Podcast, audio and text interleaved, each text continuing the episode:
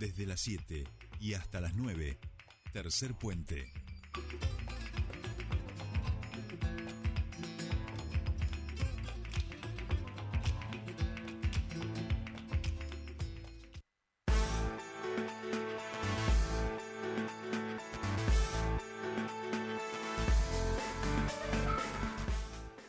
Continuamos con más tercer puente y les comentábamos que eh, hay algún reclamo en relación a eh, la ordenanza que creó la Guardia Ambiental.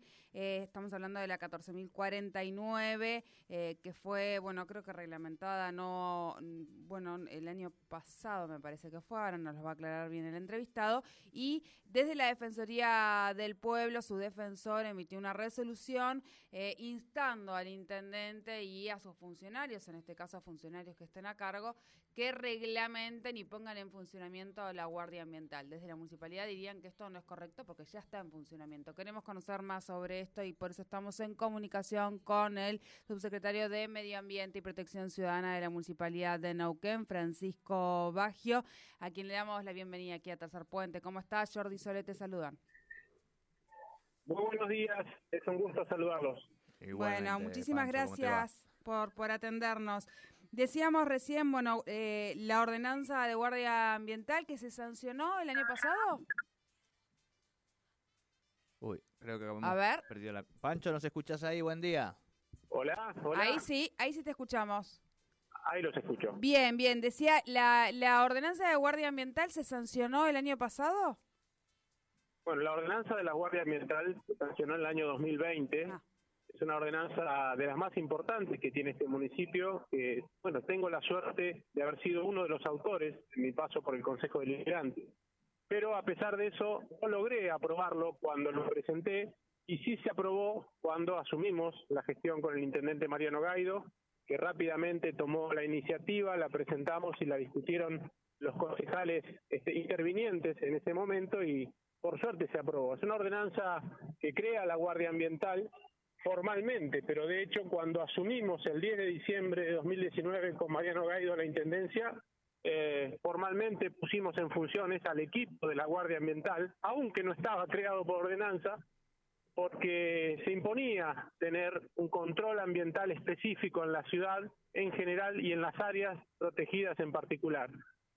Fue validado por la ordenanza y es algo que nos, nos motivó mucho a, bueno, a trabajar y a abocarnos a la tarea ambiental específica. Obviamente que conozco cada detalle de esa ordenanza por haber sido uno de los autores, como les mencionaba, y la reglamentación que pide la Defensoría del Pueblo, obviamente que no está, pero es un trámite administrativo, un trámite administrativo menor que no representa lo que es la Guardia Ambiental. La vamos a reglamentar, obviamente, como corresponde, porque es parte de la complementación de una ordenanza, pero el trabajo que llevan adelante sus este, dependientes, sus trabajadores y todas las áreas intervinientes en conjunto es importantísimo y nos molestó y nos ofendió mucho el hecho de que el defensor del pueblo nos ninguneara y dijera casi literalmente que la Guardia Ambiental no existe.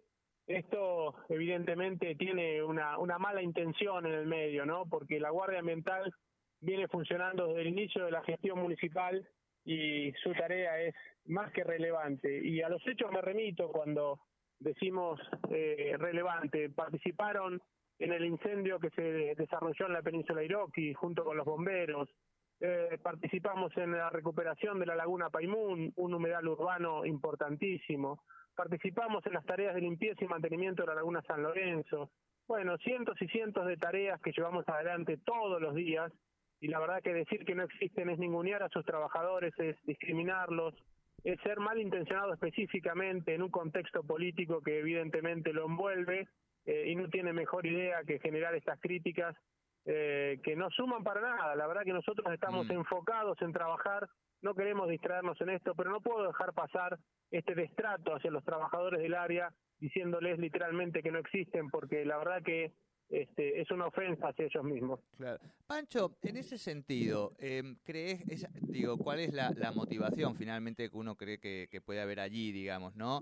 Pensando en, esa mala intención que vos decís, o, pienso que quizá también hay un desconocimiento real más allá de lo que pueden decir muchas veces este, las letras, ¿no? Las, las ordenanzas, las leyes, pero que después eh, las cosas se van este, cristalizando, materializando en lo, en lo concreto, digamos. Me parece que quizá también ahí hay un desconocimiento de, de todo este proceso que vos estás contando.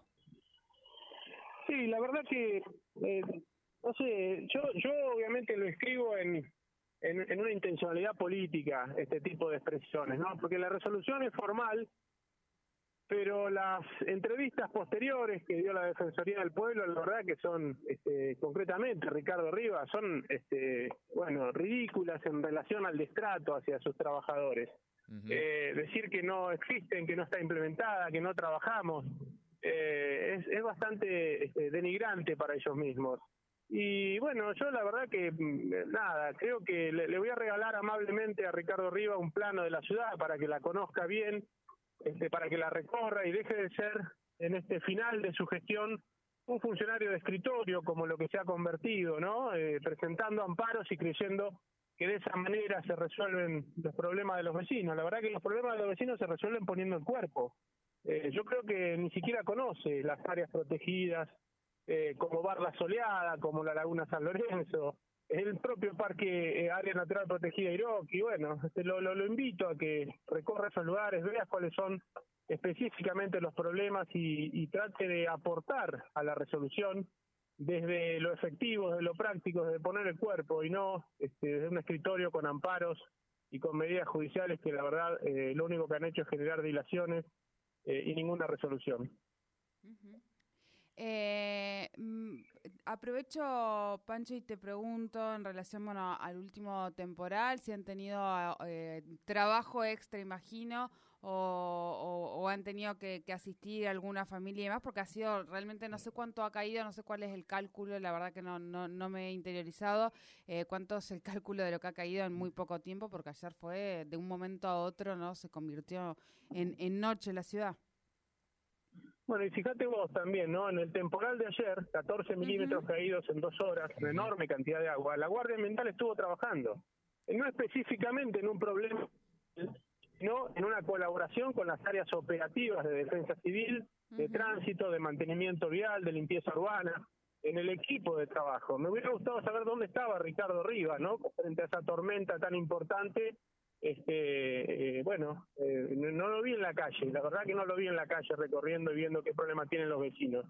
La ciudad, la verdad que funcionó muy bien, aún después de esta lluvia tan intensa, drenó bien, hubo algunos inconvenientes de obturación y de saturación de calles, especialmente en la zona de calle Gatica al 1200, de calle Ilia y este, Linares, donde una vez más los residuos en la vía pública arrastrados por el agua tapan y obturan las bocas de tormenta, las alcantarillas, los sumideros, y de esta manera se este, anegan las calles. Bueno, en, por ejemplo, en Ilia, eh, Independencia, tuvimos que sacar seis carretilladas de residuos para destapar la rejilla que comunica con el canal derivador. Eso verdaderamente es un gran problema y no nos cansamos de decir que en momentos de emergencias climáticas, viento, lluvia, cuando ya están pronosticadas, eh, los vecinos este, no saquen los residuos, porque ocurre esto.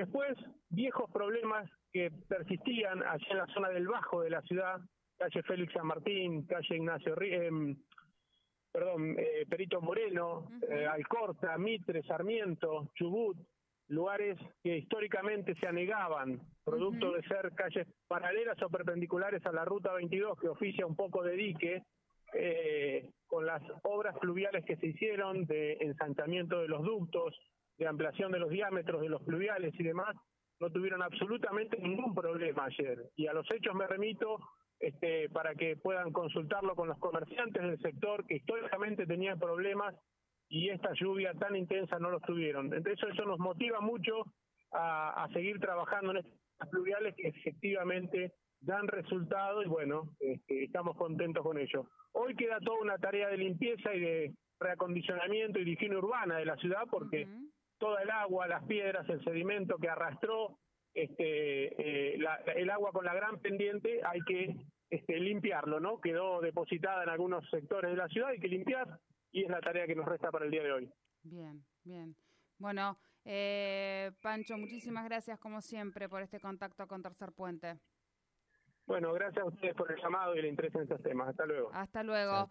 Hablábamos con Francisco Baggio, eh, subsecretario de Medio Ambiente y Protección Ciudadana de la Municipalidad de Naucán, en relación a este eh, eh, cruce que ha habido con el defensor del pueblo en relación a una resolución firmada porque instando ¿no? a la municipalidad a que ponga en funcionamiento la Guardia Ambiental y bueno, la Guardia Ambiental en realidad está funcionando ya hace un tiempo, esto fue lo que acaba de informar el subsecretario ya hace desde casi antes de que se creara por ordenanza eh, de hecho, en el día de ayer y hoy con el tema de las tormentas, ha estado trabajando en la ciudad de Naucán.